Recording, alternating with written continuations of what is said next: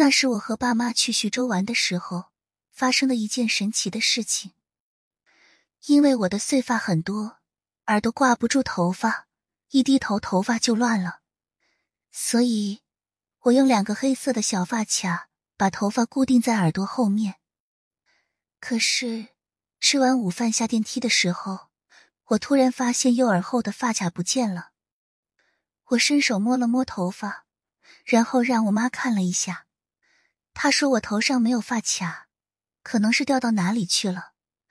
我不死心，拿起手机的前置摄像头当镜子又照了一下，确实不见了。我当时并没有做什么大动作，发卡却不见了，我有点不开心，因为那个发卡虽然很小，但很精致。我找了身上、电梯的地上都没有找到，我只好安慰自己说，可能是头发太顺了，发卡自己划掉了吧。之后我就没再去想这件事。然而，到了下午，我们去徐州博物馆的时候，事情变得更加神奇了。我爸给我拍了一张照片，我觉得拍的非常棒，我看的美滋滋的。心情特别好，我捧着手机正臭美呢，突然发现照片里我的头发非常整齐，没有一丝乱糟糟的迹象。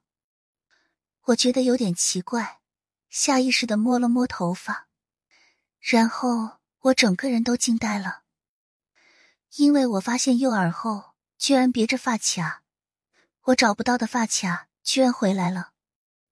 我仔细摸了摸头发。